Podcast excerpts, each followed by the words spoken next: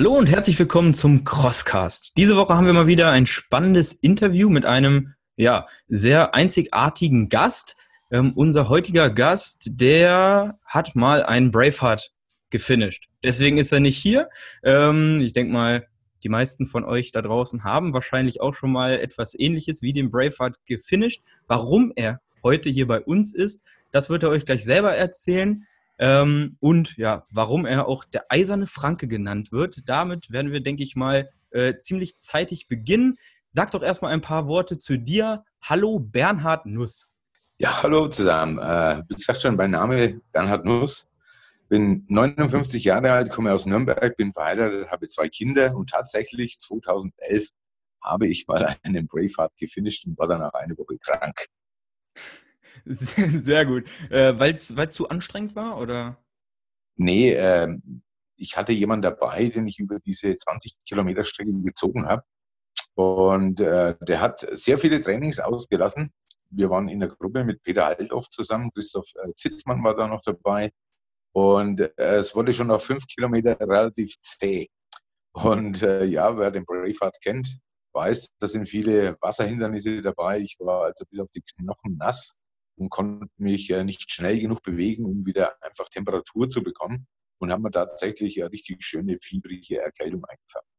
Ja, das ist so typisch Hindernislauf, gerade wenn man einen entspannten macht, viel Wasser hat, das kann gerne mal passieren. Äh, Im kurzen Vorgespräch hast du auch gesagt, du hast selbst mal einen Hindernislauf organisiert. Vielleicht können wir jetzt, bevor wir dann zum Hauptthema kommen, da einmal drauf zu sprechen kommen.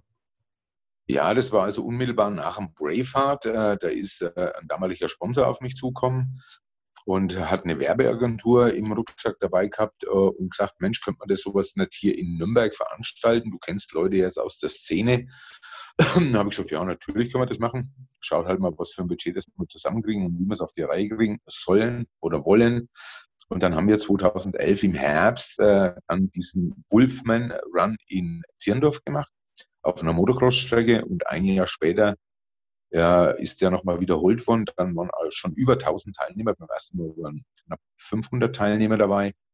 Und ja, so war ich äh, auch ein bisschen in der Hindernisszene doch ein bisschen involviert. Es ist nicht ganz meine Welt, aber darauf kommen wir später zu sprechen.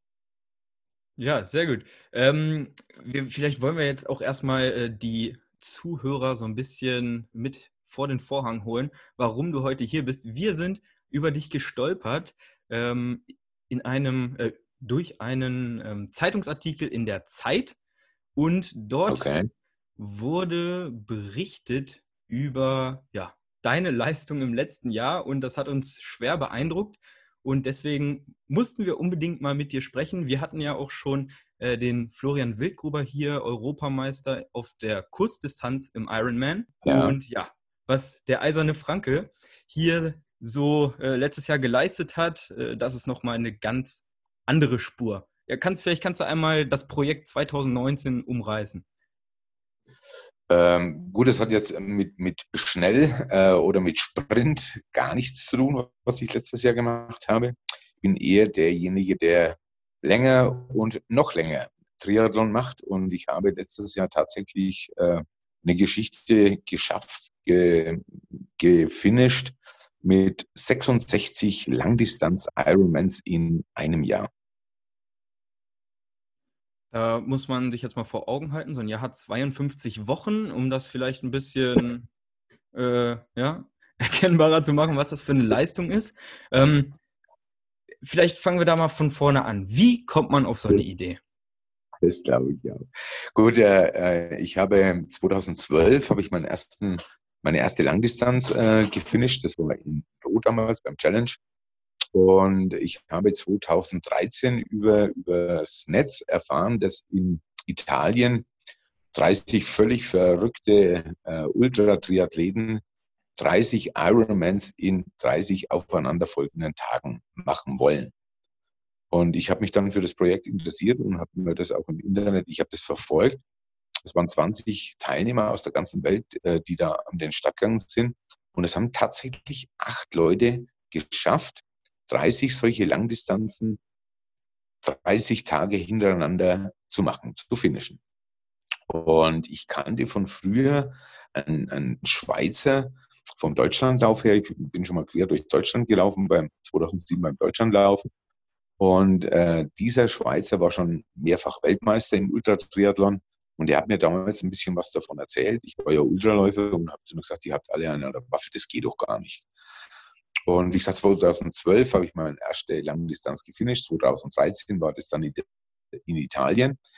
Und dann habe ich für mich gedacht, okay, äh, das ist eigentlich eine Geschichte, die mich brennend interessiert und da schnupper ich mal rein. Da habe ich mich 2014 für den Challenge in Rot und eine Woche vorher für den Ironman in Frankfurt angemeldet, also zwei Langdistanzen innerhalb von sieben Tagen und habe mit dem Training begonnen und habe als Training zum Beispiel mal 15 äh, olympische Distanzen äh, hintereinander gemacht an 15 Tagen. Im Herbst dann 30 olympische Distanzen innerhalb von 30 Tagen. Und ich war total begeistert, weil das hat alles funktioniert. Und äh, ich habe mich dann 2015 für einen ersten doppelten Ultratriathlon angemeldet. Das heißt 7,6 Kilometer Schwimmen, 360 Kilometer Radfahren und 84 Kilometer Laufen. War dann für vier Wochen später für einen Dreifachen angemeldet. Äh, und den Doppelten konnte ich ohne Probleme finishen. Es war ein Wohlfühltempo, das man da an den Tag legt. Wenn man so Langdistanzen hintereinander macht, dann, dann macht man etwas langsamer, weil sonst funktioniert es wirklich hinten und vorne nicht. Und so ist das Rad immer ein bisschen größer geworden. Ich muss dazu sagen, äh, das auch zum Namen Eiserner Franke vielleicht vorweg. Nach diesem Doppelten habe ich mein erstes Training gemacht, habe einen Radsturz gehabt, habe ein Schlüsselbein gebrochen, Rippen gebrochen. Und es, äh, war der, das erste Mal, dass ich jetzt äh, mit Knochenbrüchen zu tun gehabt habe, noch ohne Metall. In den darauffolgenden zwei Jahren hatte ich nochmal zwei Radstürze, auch wieder Schlüsselbeine auf beiden Seiten gebrochen. Und dann fing es an. Mir wurde Metall äh, um die Knochen drum gewickelt und daher auch ein bisschen der Name Eiserne Franke. Habe aber trotzdem äh, nie das Ziel vor Augen verloren, äh, Langdistanzen im Ultratriathlon-Bereich zu machen. Habe dann 2017 den ersten Fünffachen gemacht, 2018 einen ersten Zehnfachen und äh, im Jahr 2018 habe ich dann erfahren, dass ein Amerikaner unterwegs ist, ein 60-jähriger Amerikaner, der in einem Jahr 60 Langdistanzen machen wollte und die auch letztendlich dann gemacht hat und damit einen neuen Weltrekord aufgestellt hat. Und äh, ja, bei mir ist dann irgendwo eine, eine, ein Splint von mir entstanden. Ich würde gern das toppen und es war relativ schnell, dass ich nicht 61 mache, sondern anlehnend an die Route 66 in Amerika 66 in einem Jahr. Und ja, so hat es angefangen im März, im April 2019 habe ich den Einstieg gemacht. Man muss dazu sagen, es waren nicht alles Wettkämpfe, sondern es waren sehr viele auch Indoors dabei, wobei die zum Teil schlimmer waren wie ein Wettkampf, weil es ist nicht ganz so einfach, im Schwimmbad 3,8 Kilometer zu schwimmen, danach auf der Spinningmaschine 180 äh, Kilometer Rad zu fahren und danach dann auf dem Laufband noch 42 Kilometer, also sprich ein Marathon zu laufen. Und äh, es funktioniert natürlich nur dann, wenn du äh, einen Plan dafür hast, wie du welche machst. Ich war letztes Jahr zum Beispiel bei zwei 20-fach Ultra-Triathlons angemeldet, also das wären schon mal 40 Stück hintereinander gewesen, wobei ich davon nur lediglich 22 oder 23 finishen konnte, weil es ist vieles natürlich schiefgegangen in diesem Jahr. Kann man sich vorstellen, jeder, der mal eins oder zwei Langdistanzen im Jahr äh, absolviert hat, weiß, wenn es mal auf die Wettkämpfe zugeht, wird alles recht eng. Äh, das eine oder andere äh, Krankheit-Geschichte äh, kommt mit ins Spiel. Vielleicht kommt noch bei mir ein Sturz dazu. Und schon ist die ganze Saison anders wie geplant.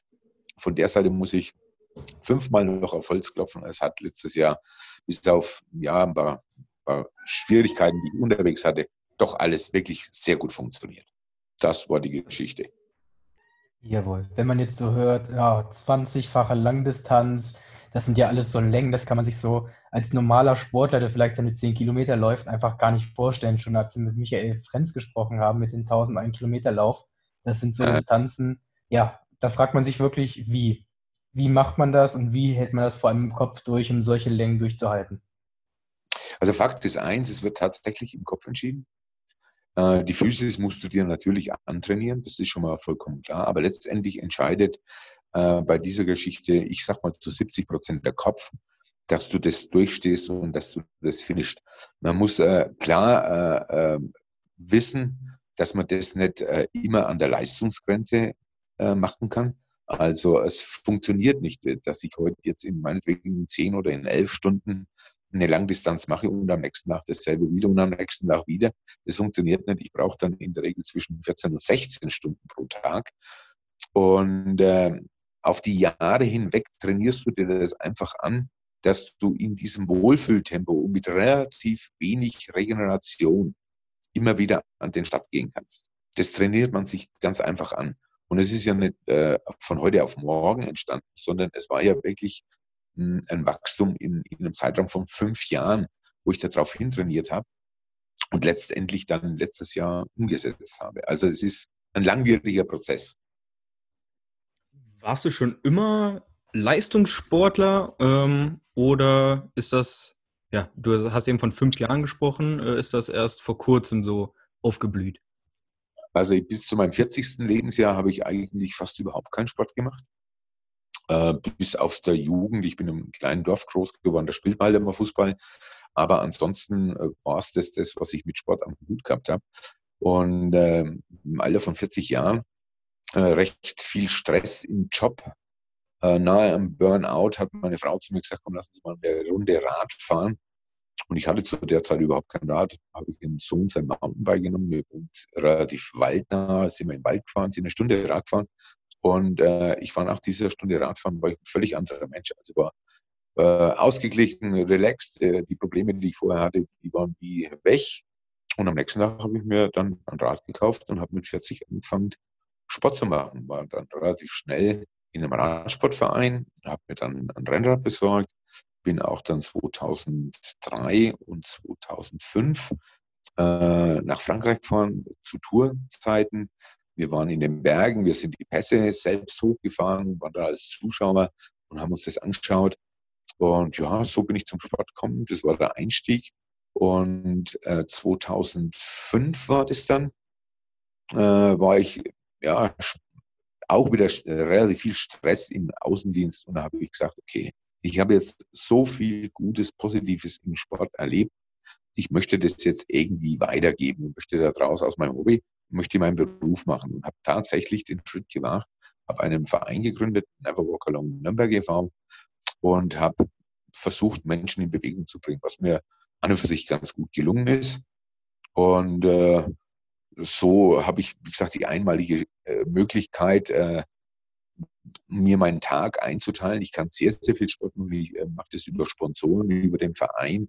Ich gebe Kurse. Ich habe äh, seit zwei Jahren, seit drei Jahren einen Personal Trainerschein. Ich habe mittlerweile sieben Trainerscheine. Ich trainiere viele, viele Leute als Personal Trainer. Ja, und so ist das alles gewachsen. Ich habe die Zeit dazu, das zu machen. Und das ist einer der, der, der größten Faktoren, an dem äh, wieso dass das so funktioniert hat in den letzten fünf Jahren, weil ich ganz einfach die Zeit dazu hatte. Jemand, der nicht diesen Zeitaufwand betreiben kann, weil er berufstätig ist, der schafft es nicht. Hobby zum Beruf machen ist natürlich immer der beste Weg. Ich meine, das habe ich recht früh zum Glück hinbekommen mit dem Trainer. Ähm, machst, was machst du mit den Leuten? Machst du generell allgemein Triathlon, speziell Coaching oder sagst du, ich mache mit denen auch ein normales Krafttraining, wenn die in Richtung Kraftbereich gehen wollen? Also in der Regel ist es der Ausdauersport, den ich trainiere. In der Regel ist es der Laufsport. Also ich trainiere Leute auf ihren ersten Lauf überhaupt hin. Wir fangen jetzt nächste Woche wieder mit einem Programm an. Das nennt sich Lauf 10, wo du in 10 Wochen Training einen 10 Kilometer Lauf findest. Wir haben es da mit Leuten zu tun, die wirklich äh, völlig unsportlich sind, zum Teil äh, übergewichtig. Dann habe ich es mit Leuten zu tun, die ja ihre Zeiten verbessern wollen auf 10, auf, äh, auf Halbmarathon. Äh, und ich habe es mit Leuten zu tun, die ihren ersten Marathon laufen wollen. Die trainiere ich darauf hin und mache zum Großteil sogar die Wettkämpfe dann mit ihnen zusammen. Ansonsten, was machst du für Training mit den Leuten? Machst du wirklich ein reines Ausdauertraining? Gehst du mit den Leuten auch in den Kraftraum oder wie sieht das so bei dir aus? Also es ist in der Regel zu 99 Prozent als Ausdauertraining. Ich habe zwar eine Fitnesstrainer B-Lizenz, ich habe auch äh, in einem Fitnessstudio eine Zeit lang als Personal Trainer gearbeitet, aber das habe ich aufgehört, weil das ist nicht meine Welt das Kraftstudio. Ich selbst mache sehr oft Krafttraining, weil das einfach dazugehört. Ich tue meinen Kunden, die ich äh, ausdauertechnisch trainiere, die Basics beibringen, wenn sie in ein Fitnessstudio reingehen. Ansonsten ist es eher der Ausdauertrainer und der Ausdauersportler nicht. Okay, ich wollte jetzt nochmal auf dein Jahr zurückkommen. Äh, vielleicht hast du da so, ein, so, so die größten Rückschläge, die größten Tiefpunkte des ganzen Jahres mal für uns. Was ist, was ist mal so richtig schief gelaufen? Also es hat bis äh, Mitte des Jahres eigentlich alles äh, funktioniert nach Plan. Ich konnte meine Indoors, die ich geplant hatte, alle durchführen. Ich konnte die Wettkämpfe alle bestreiten, habe sie alle gefinisht. Und äh, der Schlag kam dann eigentlich im August. Im August äh, hatte ich einen Indoor in Erlangen. Das hat ein Kollege von mir organisiert, in einem Bürohochhaus oben auf dem Dach. War auch damals groß in der Bildzeitung drin. Äh, Indoor Ironman über den Dächern von Erlangen. Und äh, einen Tag vor diesem Indoor hat mein Vater einen Schlaganfall erlitten, ist ins Krankenhaus gekommen. Und ich wollte dann schon gar nicht starten, aber es war dann so viel dran. Meine Mutter hat gesagt, komm, mach, deine, mach deinen Sport. Es hilft ja nichts, ob du da sitzt oder nicht. Und dann war es wirklich ein schwerer Schlaganfall, den mein Vater erlitten hat. Und es stand vor, vor mir der, in der Schweiz der 20-fache äh, Ultra-Triathlon Day by Day. Ich muss dazu sagen, es gibt äh, zwei Varianten. Es gibt die Day-by-Day-Variante, da machst du also jeden Tag eine Langdistanz, jeden Früh um 7 Uhr und um 6 Uhr ist Start. Du machst deine 3,8 Kilometer Rad, äh, Schwimmen, dann dein 180 Kilometer Rad und dein Marathon. Wenn du fertig bist, hast du Ruhepause bis zum nächsten Tag wieder zum Schwimmen. Die zweite Variante ist die Continue-Variante, da kommen wir später drauf. So, dann bin ich in die Schweiz gefahren, äh, ich, mit einem sehr flauen Gefühl. Und in der Schweiz war auch das Wetter am Anfang nicht mein Wetter. Es war mit Starkregen, Kälte. Ich habe dann am gewusst, es wird eng mit meinem Vater und tatsächlich am, am vierten Wettkampftag ist mein Vater dann gestorben. Und äh, ich habe mich dann verletzt am fünften Tag, habe äh, den Wettkampf noch bis zum siebten Tag hinausgezögert, habe also noch zwei Tage selbst verletzt mit Oberschenkelzerrung äh, Wettkämpfe gemacht mit zusammengebissenen Zähnen, bis es dann wirklich äh, schwierig wurde. Und da habe ich gesagt, okay, ich breche hier den Wettkampf ab, fahre nach Hause, dass ich mich von meinem Vater verabschieden kann, komme wieder zurück und du die letzten fünf Tage noch äh, in der Day-by-Day-Variante anhängen, so die Verletzung das zulässt. Okay, das ist dann auch so äh, gelaufen, aber der Wettkampf war natürlich kaputt.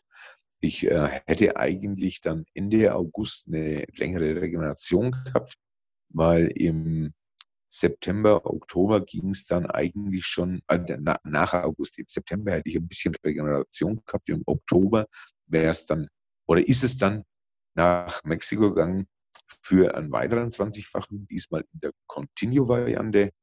Das waren, wäre dann 76 Kilometer am Stück Schwimmen danach 3600 Kilometer Radfahren und wenn du damit fertig bist, 844 äh, Kilometer laufen. Dafür hast du 30 Tage Zeit. Aber da kam der zweite Knackpunkt des Jahres, der zweite Tiefschlag. Schon beim Wegfliegen in Nürnberg wusste ich, es wird vieles schiefgehen, weil ich selbst mit eigenen Augen gesehen habe, wie an der Maschine, äh, ich war am Fensterplatz gesessen, äh, verschiedenste Gepäckstücke nicht in die Maschine kamen, weil sie überladen war. Und was war nicht dabei? Mein Rad, das ist wieder weggefallen. Und es war dann tatsächlich so, ich war in Mexiko und hatte für sieben Tage kein Rad. Äh, ich musste den Wettkampf umstellen, weil es hätte so nicht funktioniert. 3600 Kilometer mit dem Rad fahren, ohne dass du das Rad kennst, äh, nicht auf dich abgestimmt. Und dann habe ich die Day-by-Day-Variante gewählt. Und es kam so, wie es kommen musste. Auf dem Rad bin ich nicht zurechtgekommen. Ich habe am ersten Tag beim Radfahren fast acht Stunden gebraucht, bis ich damit fertig war. Ich konnte mich dann auch kaum noch bewegen. Ja, dann musste ich also auch diesen Wettkampf switchen und habe jeden zweiten Tag eingemacht. Gott sei Dank am achten Tag kam dann das Rad nachgeliefert. Die Lufthansa hat das ein bisschen verschlammt gehabt. Und äh, so bin ich aus Mexiko zurückgekommen, äh, Ende Oktober und hatte erst 50 Langdistanzen. Also ich hatte ein großes Defizit von 16 Langdistanzen, die ich dann noch im November und Dezember indoor abspulen musste. Es war dann zum Teil so, dass ich in der Woche drei Indoors gemacht habe. Also Montag, Mittwoch, Freitag es geheißen, früh um 6 Uhr im Schwimmbad, 3,8 Kilometer schwimmen, danach ins Fitnessstudio, 180 Kilometer Spinning und danach 42 Kilometer auf dem Laufband. Aber so hat es letztendlich funktioniert. Am 13, Freitag, den 13. Dezember, konnte ich die 66. Langdistanz finishen. Und somit war ich mit dem Jahr durch. Also es ist nicht alles gerade gelaufen dieses Jahr, also das letzte Jahr. Ja, beeindruckend, äh, dass du es dann trotzdem noch geschafft hast. Ähm, da vielleicht anknüpfend, was waren deine größten Aha-Momente? Also hast du vielleicht irgendwas über dich gelernt, irgendwas über den Sport gelernt ähm, in diesem Jahr? Also gelernt konnte, äh, lernen konnte ich nicht mehr viel, weil das wusste ich alles vorher. Ich hatte natürlich auch äh, richtige Glücksmomente dabei. Das war zum Beispiel in Lensahn an der Ostsee einen Triple äh, Ultra-Triathlon gefinisht zu haben mit äh, 12,4 Kilometer Schwimmen, 540 Kilometer Radfahren und 126 Laufen. Dieser Wettkampf hat über den Zeitraum von fünf Jahren immer äh, hat es da Probleme gegeben. Äh, beim ersten Mal konnte ich nicht starten, weil ich mir Schlüsselbein gebrochen hat. Äh, das zweite Mal konnte ich wieder nicht starten, weil ich mir bei einem anderen Wettkampf, wie vorhin schon mal beschrieben, äh, auf der anderen Seite das Schlüsselbein gebrochen habe. Beim dritten Mal, wo ich dort war, konnte ich nicht finishen, weil ich mir einen Lendenwirbel ausgerenkt habe. Beim Radfahren musste ich, äh, habe ich Rückenschmerzen gehabt, bin auf die Black Roll und habe mir tatsächlich einen Lendenwirbel rausgerollt und habe ihn nicht mehr reinbekommen. Konnte ich nicht finishen und letztes Jahr dann endlich durchs Ziel laufen in Lensahn. Es war ja ein hartes Stück Arbeit, aber ich habe es geschafft und bin durchgekommen. Und äh, was ich doch ein bisschen vielleicht gelernt habe, was heißt gelernt? Ich wusste das vorher. Du darfst nie dein Ziel vor Augen verlieren. Das muss immer ganz klar vor dir sein. Und äh, du musst immer einen Plan B oder Plan C haben. Und ich habe es mal in einem Interview gesagt, ich war am Jahresende letztes Jahr 2019 gefühlt bei Plan Y angekommen.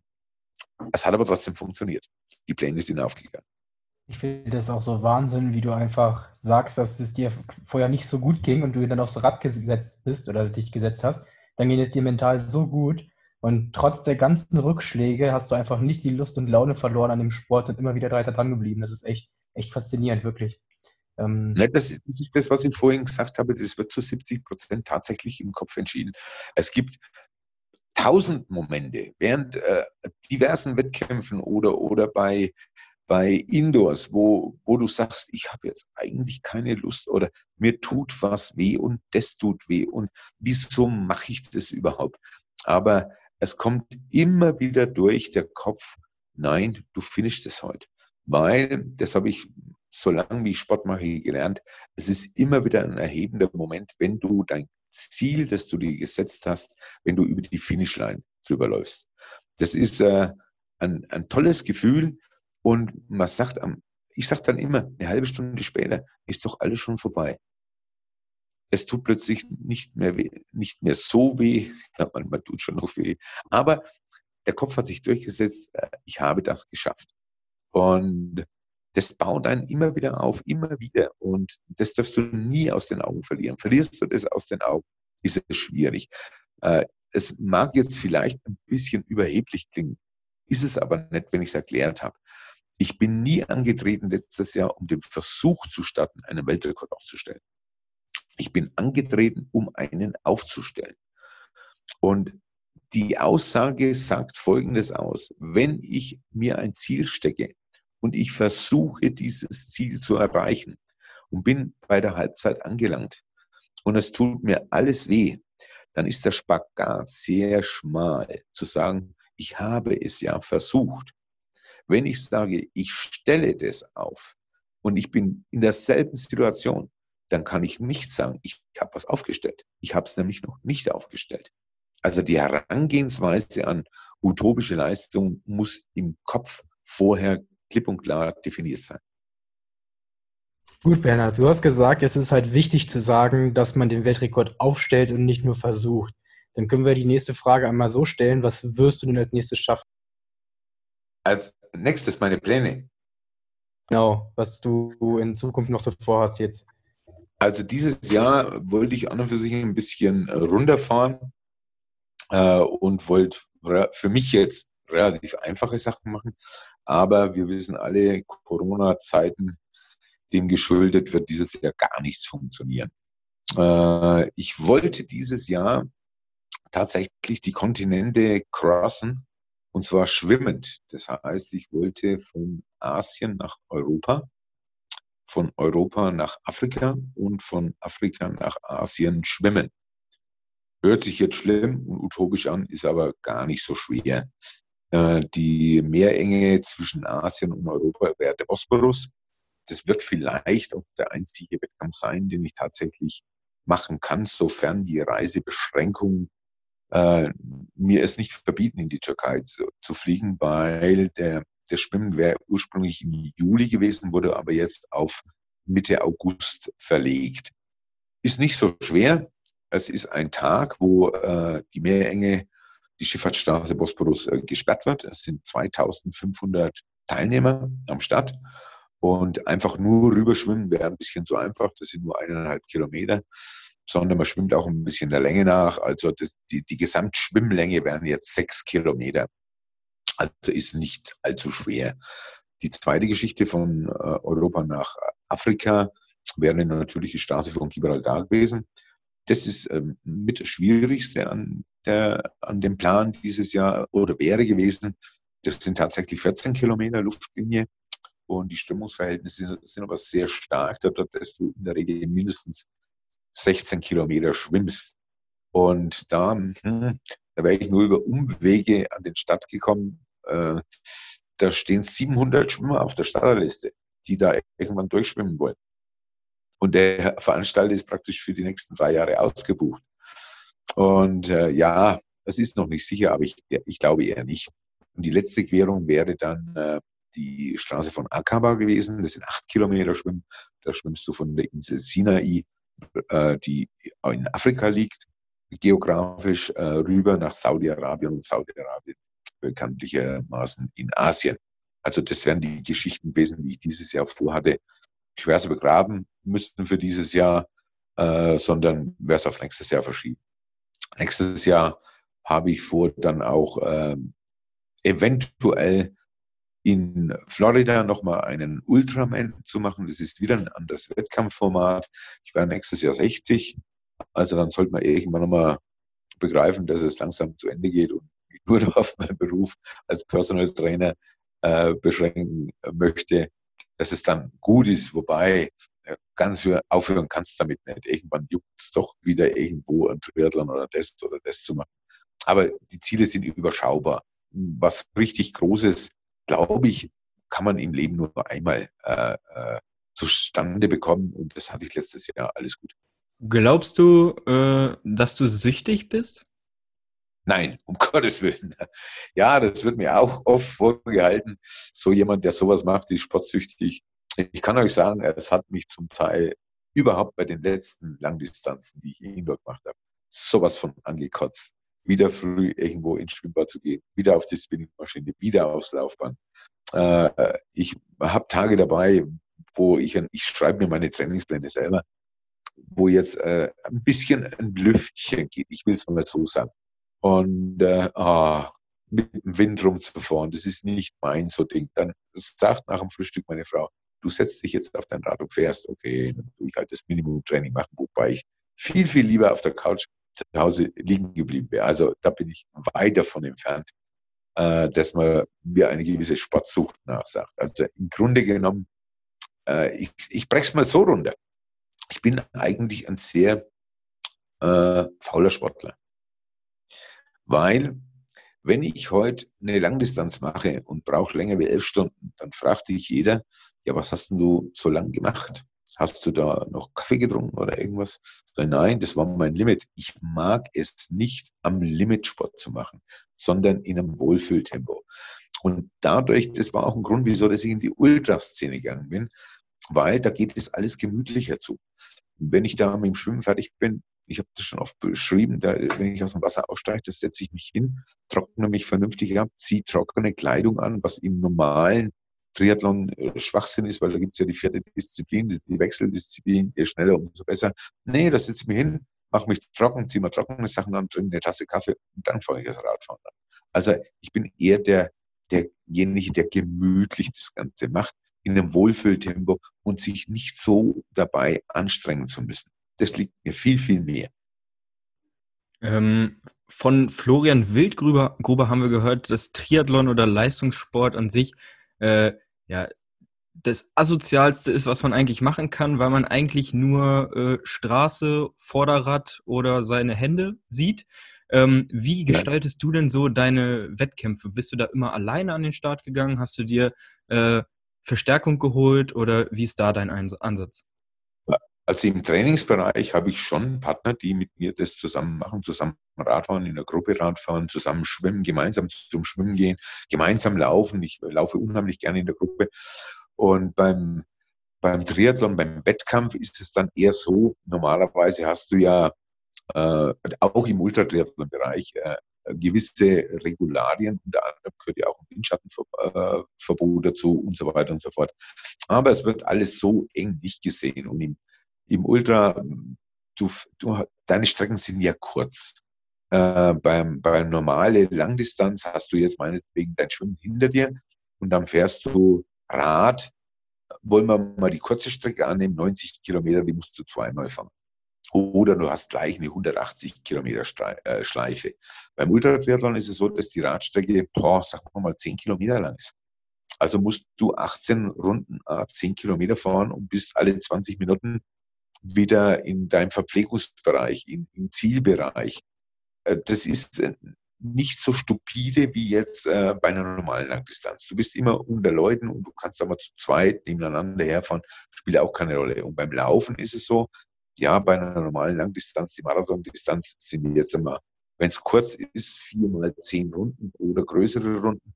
Beim Ultratriathlon sind die Runden in der Regel eineinhalb bis maximal zwei Kilometer lang.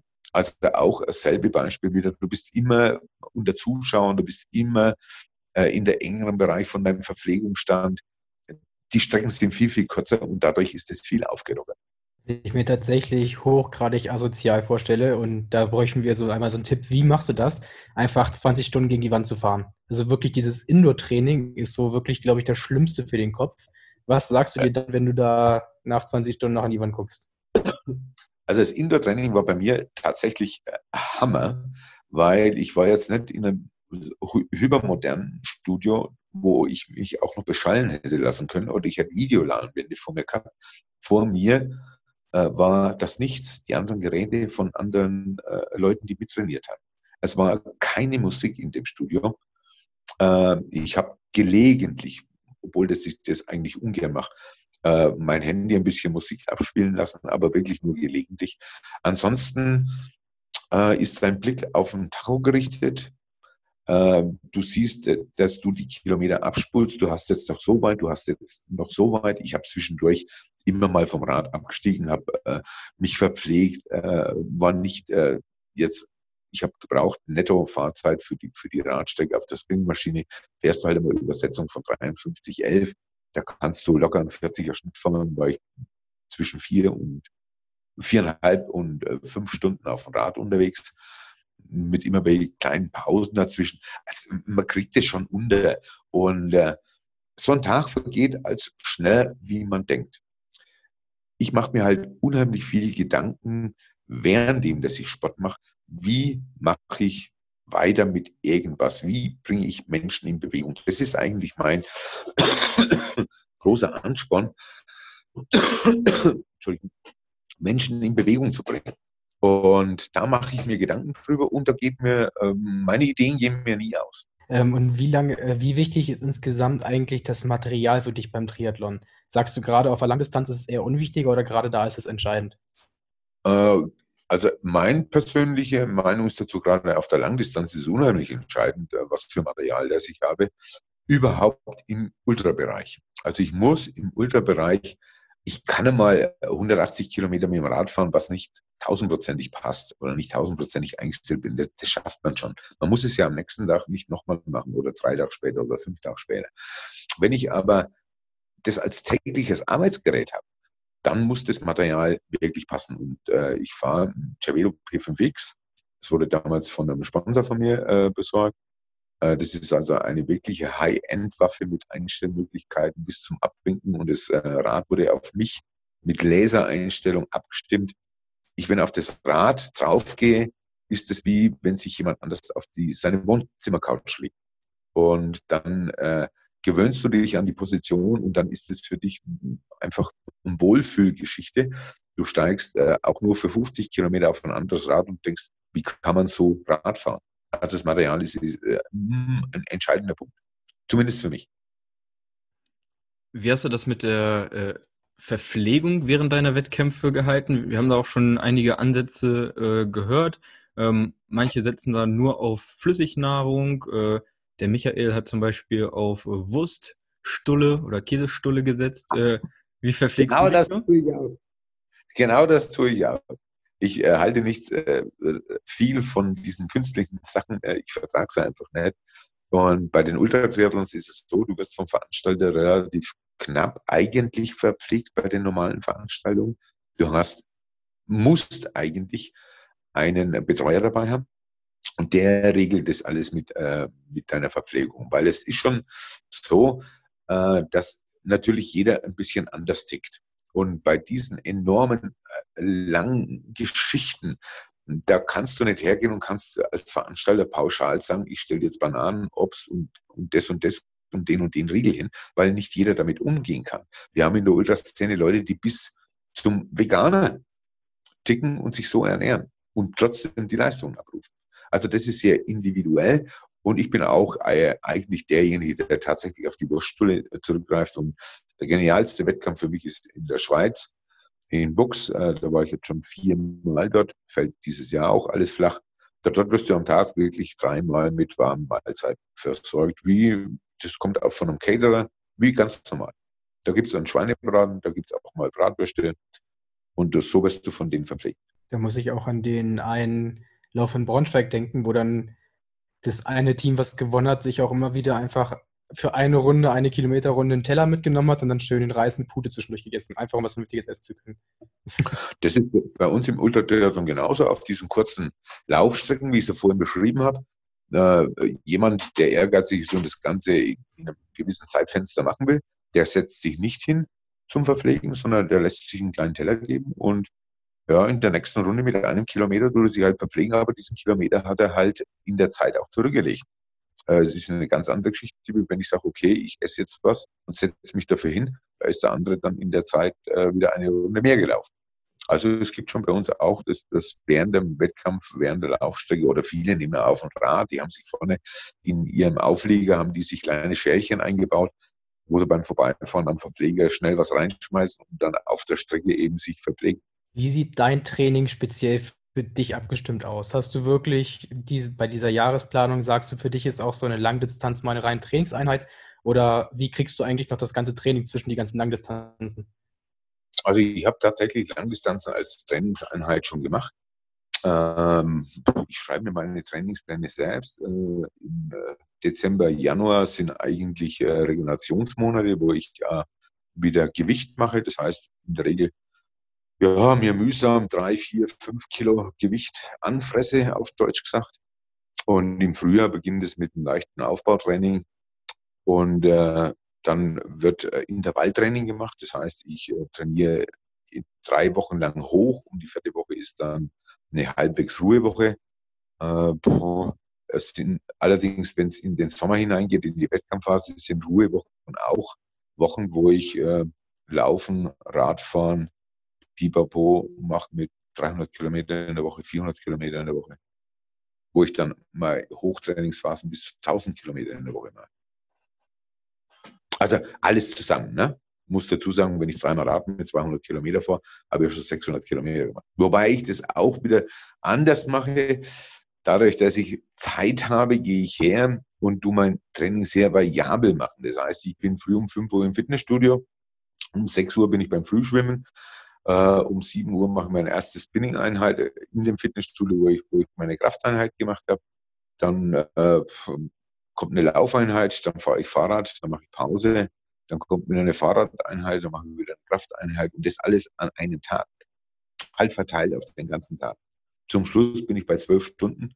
Wenn ich Hochtrainingsphasen habe, Hochtrainingstage und habe am Tag sechs Einheiten, sieben Einheiten, acht Einheiten gemacht halt dann dementsprechend kurz. Und da sind wir wieder bei dem Punkt, schnell regenerieren. Mein Körper ist es einfach gewohnt. für eine, für eine Stunde einen Sport zu machen, eine halbe Stunde, zehn Minuten, eine Viertelstunde Pause und dann geht es mit, mit der nächsten äh, Geschichte weiter, die halt dann eine andere Muskelgruppe beansprucht. Aber so habe ich den Körper über Jahre hinweg trainiert, dass er auch relativ schnell regeneriert. Glaubst du, dass äh, jeder Mensch im Alter, äh, egal was für ein Alter, äh, die Möglichkeit hat, äh, solche Dinge noch zu erreichen? Ob solche Dinge in 1 zu 1 Form sind, weiß ich nicht, aber ich bin der felsenfesten Überzeugung, wenn jemand in Bewegung kommt, kann er bis zum sehr hohen Alter beweglich sein und für sich selbst enorme Leistungen abrufen. Es muss natürlich jeder für sich selbst entscheiden, was ist eine Leistung. Und äh, ich habe äh, beim Ironman in Hawaii schon zugeschaut, wo ein über 80-jähriger Japaner in unter 13 Stunden einen Ironman gemacht hat. Es ist für mich unvorstellbar eigentlich, in dem Alter noch so eine Leistung abzurufen. Aber es ist wieder ein Paradebeispiel, das geht. Und ich bin der felsenfesten Überzeugung, man kann bis ins hohe Alter für sich persönlich sehr gute Leistungen abrufen, so dann man in Bewegung kommt. Bedeutet, du willst auch auf jeden Fall bis an dein Lebensende mehr oder weniger weiterhin Sport machen und auf gar keinen Fall damit aufhören. Ich sehe da keinen Horizont. Also ich bin davon überzeugt. Ich sage manchmal, wenn es mal ein Stockwerk tiefer geht, hoffentlich erwischt mich beim Radfahren oder beim Laufen. Aber ich sehe keinen Grund, mit Sport aufzuhören. Überhaupt keinen. Okay, wir haben am Ende immer so eine äh, kleine Standardfrage. Vielleicht gerade für, äh, für ähm, Leute, die schon, sag ich mal, Ü40 sind. Ähm, was kannst du so als Tipp mitgeben für Leute, die ähm, ja, das Alter immer ein bisschen als Ausrede hatten, ähm, um in Gang zu kommen? es ist nie zu spät anzufangen. Es ist wirklich nie zu spät. Ich poste ja gelegentlich auf Facebook irgendwelche Bilder, die genau in diese Richtung reingehen. Und ein Bild bleibt mir immer in Erinnerung, wie eine Dame auf der Laufbahn ist, um einen Sportplatz und als Sprechblase steht dabei. Sie war als Leid zuzuhören bei Kaffeekränzchen, wie über Beerdigung gesprochen wurde. Die Dame war über 70 Jahre alt und hat mit Sport angefangen. Es ist nie zu spät. Jawohl. Also, wenn du da draußen überlegst, fange ich jetzt an, mache ich vielleicht den nächsten Lauf oder ist das überhaupt was für mich? Fang erst mal an, mach es und guck, was für dich der richtige Sport ist, aber irgendwann gibt es da bestimmt. Ähm, vielleicht nochmal als Abschiedsfrage, warum genau Triathlon? Warum nicht nur Laufen? Warum nicht nur Fahrradfahren oder Schwimmen? Warum hatte ich der Triathlon so speziell Warum gepackt? nicht Basketball? Äh, ja. Okay, Basketball ist jetzt überhaupt nicht meistriert worden, ganz einfach aus dem Grund, es sind, wie der Name das schon sagt, drei Sportarten. Äh, es ist eine, eine Rundumsportart, in dem ich äh, meinen ganzen Körper brauche. Ich brauche nicht äh, nur Beinmuskulatur oder nicht nur Armmuskulatur. Ich muss ein Allrounder sein und es ist ein sehr abwechslungsreicher Sport. Auch im Training. Es ist ein sehr abwechslungsreicher Sport. Okay. Dann vielen Dank. Wir wünschen dir auf jeden Fall noch viel Erfolg und gutes Gelingen bei allem, was du dir äh, so in der Zukunft noch vornimmst. Es war mal wieder ein sehr, sehr inspirierendes Gespräch. Danke dir dafür. Alles klar, kein Thema, gerne wieder. Wo finden die Leute dich, wenn sie noch ein bisschen mehr über dich wissen wollen, ein bisschen Fragen noch an dich haben? Wie können sie dich erreichen? Dann hat nur Google, findet ihr alles. Ja, und da wirst du da draußen auf jeden Fall auch äh, schockiert sein, äh, was für Formate schon über den Herrn hier drüben äh, berichtet haben. Äh, wir waren auf jeden Fall ähm, schwer beeindruckt und er hat sogar einen Wikipedia-Eintrag. Ja. Von daher, sportliche Woche. Nutzt jetzt die äh, Motivation von, äh, von diesem inspirierenden Herrn und kommt ins Schaffen. Ja, knackt vielleicht die 66 Ironmans nächstes Jahr. Gerne. Gerne, sagt er, ja, damit er auch äh, neue Ziele hat, äh, vielleicht in, in zwei oder drei Jahren dann äh, deinen Rekord zu knacken. Ähm, wir bedanken uns äh, bei den Zuhörern, ähm, dass ihr bis jetzt dran geblieben seid. Äh, ich denke mal, es gab keine Ausrede hier abzuschalten. Ähm, wir wünschen euch allen eine gute Woche. Bleibt schlammig und wir hoffen, wir sehen euch bald wieder im Matsch. Bis denn, ciao.